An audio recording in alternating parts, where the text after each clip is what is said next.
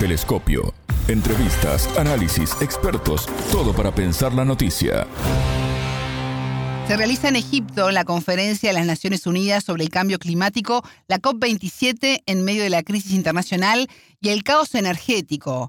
Bienvenidos, esto es Telescopio, un programa de Sputnik. Es un gusto recibirlos y les contamos que junto al mexicano Gustavo Ampuñani, director ejecutivo de Greenpeace México, y la belga Naya Cuello Cubelier, licenciada en Ciencias Ambientales y directora de Sustentabilidad Sin Fronteras, profundizaremos hoy en este tema. En Telescopio te acercamos a los hechos más allá de las noticias. La creación de un fondo de financiamiento de pérdidas y daños, el calentamiento global y la reducción de las emisiones son temas centrales de la nutrida agenda y desafíos de la cumbre del clima, que se desarrolla desde este domingo 6 de noviembre hasta el viernes 18 en Sharm el Sheikh, Egipto. Los últimos años han sido los más cálidos registrados hasta la fecha, según datos de Naciones Unidas, y el desafío de no superar los 1.5 grados de aumento en la temperatura respecto a los niveles preindustriales se hace cada vez más necesario. Las crecientes dificultades energéticas en el contexto de la crisis internacional aleja cada día más a Europa de cumplir con los compromisos del continente sobre la transición energética y la reducción de los combustibles fósiles. Los países más pobres y menos contaminantes padecen los efectos de fenómenos graves como sequías, incendios e inundaciones. El que contamina paga. Hasta el momento no. Incluso la promesa de las naciones ricas de destinar 100 mil millones de dólares anuales a los países más vulnerables a los impactos de estos cambios sigue sin concretarse. La aprobación de un fondo de financiamiento de pérdidas y daños podría comenzar a cambiar la historia. El entrevistado. Gustavo Ampuñani, director de Greenpeace México, bienvenido a Telescopio. ¿Cómo estás? Es un gusto recibirte. Hola, ¿qué tal? Muy bien, muchas gracias. Bueno, ¿y con qué expectativas se llega a esta nueva cumbre del clima? Bueno, mira, siempre es un momento muy importante para todas las conversaciones internacionales en materia de cambio climático. Sabemos que este, una COP no resuelve directamente el asunto, pero sí nos da como marcos de políticos muy importantes dentro de los cuales los gobiernos tienen que tomar acciones. Entonces, nosotros consideramos que a esta COP27 los países llegan, por un lado, rezagados en materia de reducción de emisiones, porque no están al nivel de lo que la ciencia indica que tiene que ser el esfuerzo de reducción de gases de efecto invernadero para mantener el aumento de la temperatura global por debajo de 1.5 grados visualizados para fin de este ciclo. De hecho, ya tenemos un aumento de 1.1 grado en la temperatura promedio. Pero al mismo tiempo, también llegan los países con una agenda muy nutrida, donde básicamente tienen que dar señales positivas para establecer un fondo de financiamiento para pérdidas y daños, cumplir con esta promesa que no han cumplido ya desde hace varios años, desde 2009, que es desembolsar los países ricos 100 mil millones de dólares para el financiamiento climático. Y por otro lado, también es importante que en esta COP27 en Egipto, los países de alguna manera unifiquen su criterio para entender que el Acuerdo de París debe ser entendido en este margen de reducir las emisiones globales de tal manera que la estabilización del clima pueda darse evitando que la temperatura llegue a 1.5 grados centígrados, como comentaba antes. Y dado el contexto actual, ¿es posible estabilizar el clima, como tú recién decías? Bueno, según lo que dicen los distintos reportes de la Convención Marco de Naciones Unidas sobre Cambio Climático y de otros organismos científicos, también parte del sistema de Naciones Unidas, sí es factible. Es factible técnicamente y es factible desde el punto de vista económico. El tema es que la voluntad política sigue siendo escasa. ¿Y por qué? Porque los países, principalmente los países ricos, siguen anteponiendo la obtención de ganancias a través de sus, del, del sector privado a lo que necesita el planeta en materia de cambio climático. Entonces, desde ese punto de vista, te diría, sí es factible. Ahora, claro, siendo realistas y viendo lo que ha sucedido en los últimos 30 años, que se viene hablando de estos temas y donde se van posponiendo las decisiones más importantes, bueno, también hay un grado de escepticismo que eh, también es honesto decirlo, ¿no? Gustavo, actualmente el 71% de las emisiones de carbono responde a 100 grandes empresas. ¿Crees que es posible avanzar en que las naciones afectadas por el cambio climático eh, puedan ser recompensadas por los países más ricos que se cree que, que las causaron? Mira, cada vez el reclamo de estas naciones es más fuerte. Y esto acompañado de lo que vemos digamos, año con año, mes tras mes, eh, con los efectos devastadores del cambio climático. En temporada de huracanes, en temporada de sequías, incendios. O sea, uno abre un periódico o revisa las noticias de los últimos meses y va a ver desastres este, ocasionados por cambio climático en todas partes del mundo. Entonces, afortunadamente, estas voces tienen cada vez más presencia y cada vez son más fuertes. este, el gran desafío ahora es sensibilizar a los que realmente tienen que tomar las acciones más drásticas para reducir emisiones, que son los países ricos. Y creemos que esto es posible alcanzarlo, porque dentro de estos países ricos también hay, hay sociedad civil movilizada, haciéndose eco de estas voces de estos países que son los más desprotegidos. Entonces, por eso para Greenpeace, uno de los puntos muy importantes y donde queremos ver realmente decisiones concretas es en este primer punto que yo mencionaba, que es el Fondo de Financiamiento para Pérdidas y Daños. O sea, los países ricos deben reconocer que en el pasado y en el presente, por decisiones en materia económica, se ha dañado a muchos países que están en una situación de más desventaja, digamos. Entonces, en la manera que esto se reconozca, y esto empezó en la COP del año pasado, se empezó a hablar de este tema, lo que ahora necesitamos es avanzar hacia conformar, delinear cómo tiene que ser ese fondo de financiamiento para resarcir a estos países que han tenido pérdidas y que han quedado dañados por impactos derivados del cambio climático. Entonces, es muy importante que este punto de agenda avance y avance de manera satisfactoria, principalmente para estos países, que son los que en más desventaja están, los que más desamparados están, porque no tienen los recursos para poder hacer frente a estos daños, pero al mismo tiempo no son los responsables históricos de este problema. Gustavo, qué, qué difícil tarea en un contexto además eh, muy diferente a lo que fue la, la COP26. Ahora estamos en, en medio de una crisis internacional en donde vemos un aumento en el precio de los alimentos, de los combustibles. Europa está sufriendo una, crisis tremenda energética que la está haciendo además volver al carbón. ¿Cómo está repercutiendo todo esto? Bueno, en realidad esto digamos, va a seguir agravándose si no se toman las medidas necesarias para reducir emisiones. Por supuesto, este año 2022 tiene muchas más adversidades que el año pasado pero si no se reducen las emisiones, si no se acepta que este es el principal problema que tiene la humanidad y que tiene que resolver cuanto antes, todas estas situaciones van a ir agravándose con el tiempo. Migraciones internas, migraciones forzosas ocasionadas por cambio climático, pérdida de cosechas, además de los conflictos que esto va a generar, porque en la medida que los recursos escaseen, principalmente si son el alimentos, esto va a generar otro tipo de tensiones y violencias entre los países. Entonces sí, digamos, el panorama es muy, muy adverso. Hace 30 años que se viene discutiendo, si lo quieres ver así, de cómo el mundo debe reducir emisiones. Hace 30 años se hablaba más de prevenir un cambio climático. Creo que ya nadie estamos hablando de prevenir, sino es neutralizar sí. o al menos frenar la velocidad con la que el cambio climático está ocurriendo. ¿sí? Este, ya ni siquiera estamos en una posición de reversión y fíjate, son 30 años, es poco en realidad. 30 años en el que no se ha avanzado mucho en tomar medidas drásticas para prevenir eso que hoy ya estamos viviendo, pero al mismo tiempo son 30 años en que el clima del planeta se ha deteriorado drásticamente y como tú apuntabas hace un momento, donde la responsabilidad de todo esto está concentrado o concentrada en 100 actores corporativos o gubernamentales que tienen que dejar atrás las prácticas que vienen sosteniendo desde hace 3, 5 décadas. Tenemos que dejar los combustibles fósiles bajo la tierra.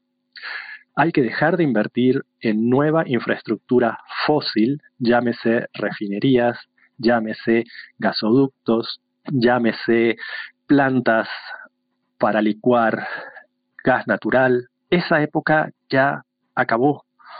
Y lo venimos diciendo desde hace muchísimos años de diferentes formas. Y últimamente, en las últimas semanas, estamos viendo una radicalización en transmitir ese mensaje con el tipo de protestas que algunos colectivos han hecho en algunos museos europeos. O sea, hay tal desesperación por la situación que uno ya no sabe cómo hacerle ver a los tomadores de decisiones que no podemos esperar más tiempo, que tenemos oportunidad de tomar eh, decisiones para reducir de manera inmediata, rápida y de forma sostenida las emisiones, y que para eso las naciones ricas, las naciones desarrolladas, tienen una responsabilidad histórica y son las que más esfuerzo tienen que hacer, porque tienen los recursos para hacerlo.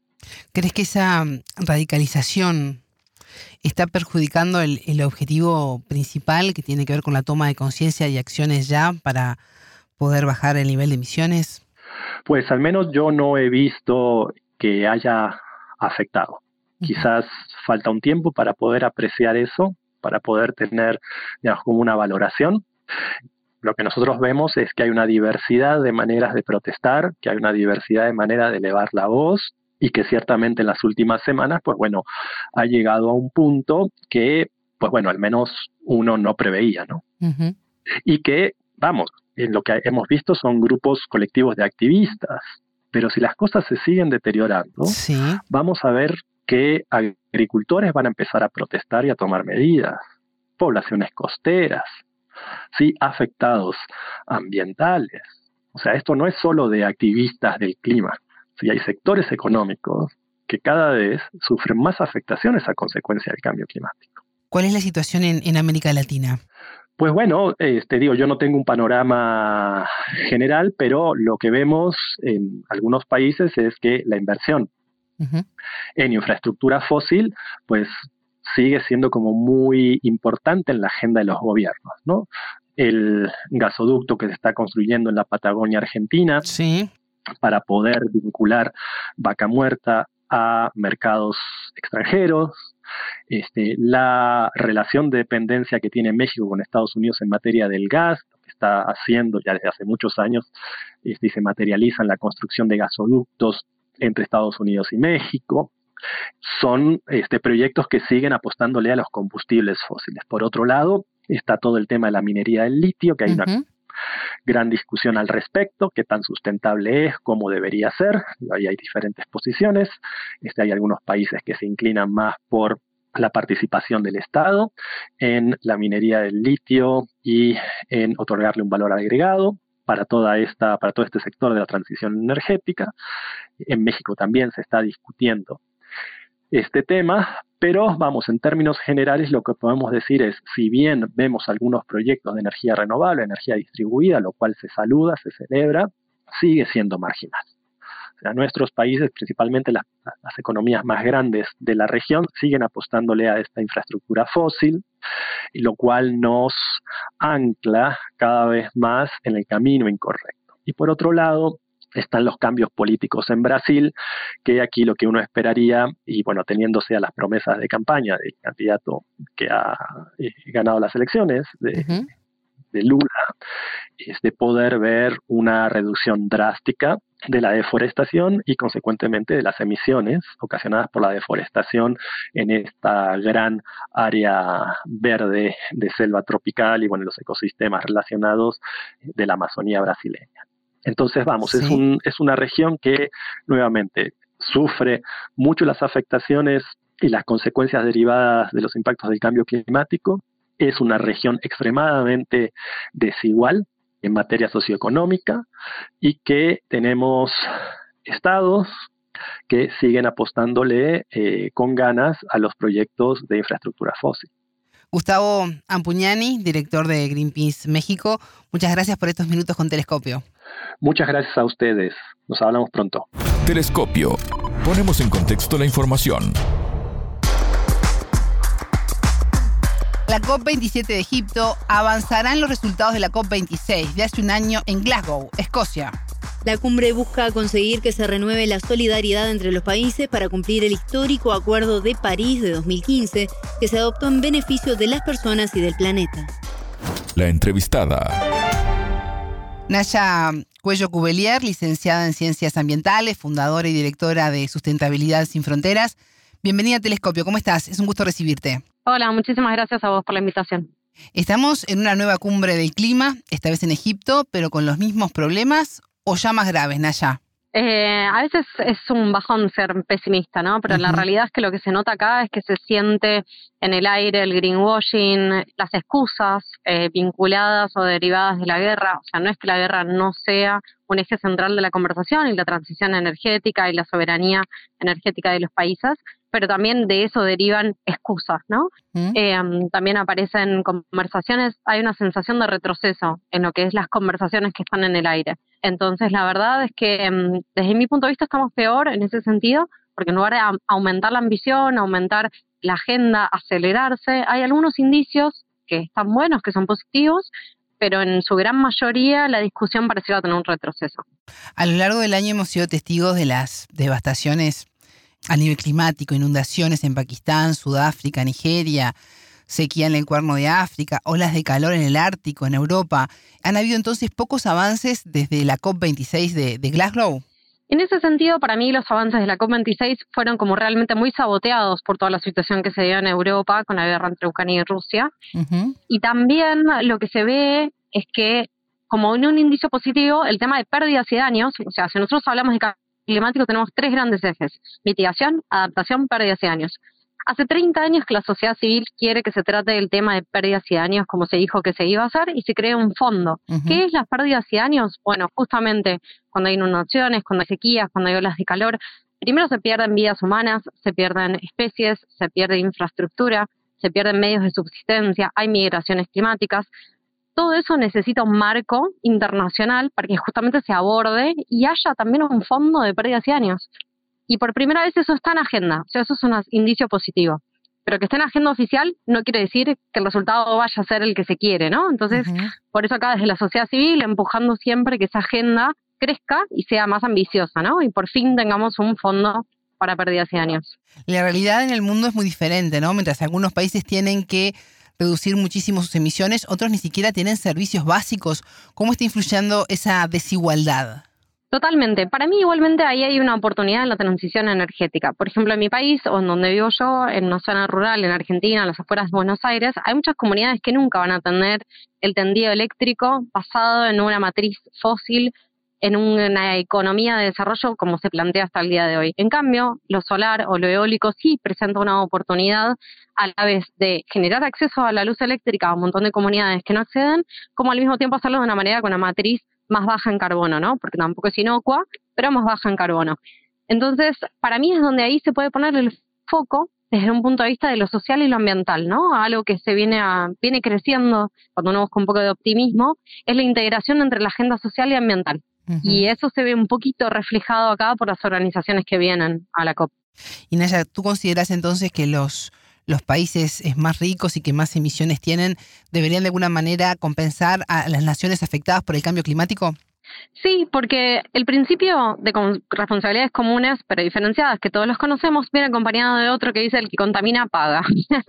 y ese principio se tiene que cumplir. Entonces, cuando las naciones se comprueba y hay evidencia científica y estamos hablando de las emisiones y tenemos la mejor ciencia disponible respaldando la evidencia de que el cambio climático acelera la subida del nivel del mar y hay países en peligro de extinción, especialmente islas, cuando esas pérdidas se producen, claramente tiene que haber una compensación, porque fueron los que menos contribuyeron al problema, pero los que más lo sufrieron. Y eso, si no se ve reflejado por mecanismos internacionales, se corre un riesgo de que se pierda la confianza en los mecanismos internacionales, que ya viene decayendo, ¿no? Entonces, para mí en la construcción de consensos y de la paz es muy importante que justamente funcionen los mecanismos internacionales y, de sostener la paz, porque si eso se cae es como un, bueno, sale de quien pueda. Y esa es la peor situación que queremos, que no queremos que suceda. Hace unos días escuchaba al secretario general de Naciones Unidas asegurar que mientras el caos climático galopa, la acción climática se ha estancado. ¿Coincidís un poco entonces con, con esta visión? Sí, coincido, coincido desde el punto de vista político. Tal vez hay señales de que se acelera o se escala en los movimientos sociales, los ambientales, los jóvenes, eh, algunos países muy puntuales, mientras que en el, la mayoría, en el mainstream, en, en, los países industrializados, en las políticas actuales y en los líderes actuales, se ve como una disminución en, en, las ambiciones o en el tema de climático, de pérdida de biodiversidad y contaminación en la agenda. ¿Y qué se debería hacer para por lo menos comenzar a detener la velocidad de los daños que estamos causando?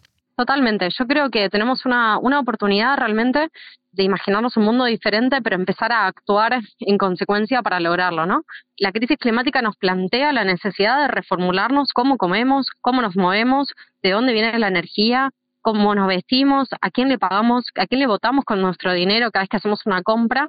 Y todo eso plantea la oportunidad de construir situaciones diferentes para, para nuestros países, pero hay muchas cosas que se tienen que dar sobre la mesa, ¿no? Para que eso suceda. Recién decías, bueno, ¿cómo vivimos? no? yo pensaba un poco en el consumo desmedido, ¿no? Es decir, este, un auto per cápita, los jets privados, que cada vez andan, andan más. Eh, ¿Crees que la comodidad del instante está evitando ver el daño que se está haciendo al planeta y a todo ser vivo? Sí, es muy difícil el tema para mí de la concientización. Nosotros este año hicimos la primera por primera vez la conferencia regional de jóvenes de América Latina y el Caribe en, en Costa Rica y mm, surgió de ahí, por ejemplo, una declaración con 10 recomendaciones para los gobiernos nacionales y 10 recomendaciones para los grandes emisores. Había muchos temas muy importantes. Uno que me gustaría traer a la mesa que está vinculado con esto es el tema del cuidado de los defensores y defensoras ambientales, vinculado con el acuerdo de Escazú. Realmente la región latinoamericana sigue siendo una de las más peligrosas para ser activista ambiental. Si no hay derecho a la expresión, si no hay derecho a la asociación libre, si no hay protección de los defensores ambientales, realmente va a ser muy difícil tener una transformación, porque ellos son los que tienen la voz cantante, que hablan por la naturaleza, que hablan por las futuras generaciones, que hablan por los que no tienen voz. Entonces es muy importante cuidarlos. Pasa también a, nivel de los pueblos originarios, ¿no? La defensa de la tierra, hay personas desaparecidas que fueron asesinadas, la lucha contra el fracking. ¿Crees que muchas veces a veces eh, la justicia no, no ve allí, no tiene tan clara y no pone luz en estas situaciones? Para mí hace falta muchísima más em, claridad y transparencia y apoyo para que la justicia esté em, al servicio de la sociedad civil, ¿no? Porque pareciera que a veces está al servicio de ciertos intereses. Cuando justamente se ve que hay conflictos ambientales donde los territorios se disputan entre la protección y la explotación, es importante ahí entender, ¿no? Como de qué lado cae la justicia. Naya, y más allá de las decisiones políticas y lo que debe pasar con el Acuerdo de París y ahora en, esta nueva cumbre de, clima, que es, que es muy importante, pero nosotros, como individuos, ¿qué podemos hacer día a día para colaborar con, con esta situación del cambio climático que tanto nos afecta a todos? Yo creo que la crisis climática es planetaria y nos invita a todos a repensarnos hasta incluso desde el sentido de propósito en nuestra vida, empezando por ahí. ¿Cuál es mi trabajo? ¿Cuál es el impacto de mi trabajo? Digo, si yo en mi trabajo apoyo un modelo extractivista, emisor, etcétera, bueno, eso ya es una gran parte de nuestra vida. Si tengo la oportunidad de cambiarlo, hacerlo. Si no tengo la oportunidad de cambiarlo, entenderlo. Capacitarse, formarse, enterarse, seguir cuentas en redes sociales que nos informan de la manera que a nosotros nos gusta, pero también de las que no nos gusta para poder entender el mapa completo de la situación. Y mm, obviamente con el voto de dinero de cada día en la alimentación, en el transporte y en la electricidad, hacer la mejor opción posible. Naya Cuello Cubeliar, licenciada en Ciencias Ambientales, fundadora y directora de Sustentabilidad Sin Fronteras. Muchas gracias por estos minutos con Telescopio. Muchísimas gracias a vos y esperemos que esta COP no nos deje un sabor amargo, sino que nos llene de vuelta de esperanza que la necesitamos. Telescopio. Ponemos en contexto la información. Hasta aquí Telescopio. Recuerden que pueden escucharnos por sputniknews.lat. Ya lo saben, la frase del día la escucharon en Telescopio. Todas las caras de la noticia en Telescopio. Para entender que el Acuerdo de París debe ser entendido en este margen de reducir las emisiones globales de tal manera que la estabilización del clima pueda darse evitando que la temperatura llegue a 1.5 grados centígrados. El principio de responsabilidades comunes pero diferenciadas que todos los conocemos viene acompañado de otro que dice el que contamina paga. y ese principio se tiene que cumplir. Telescopio.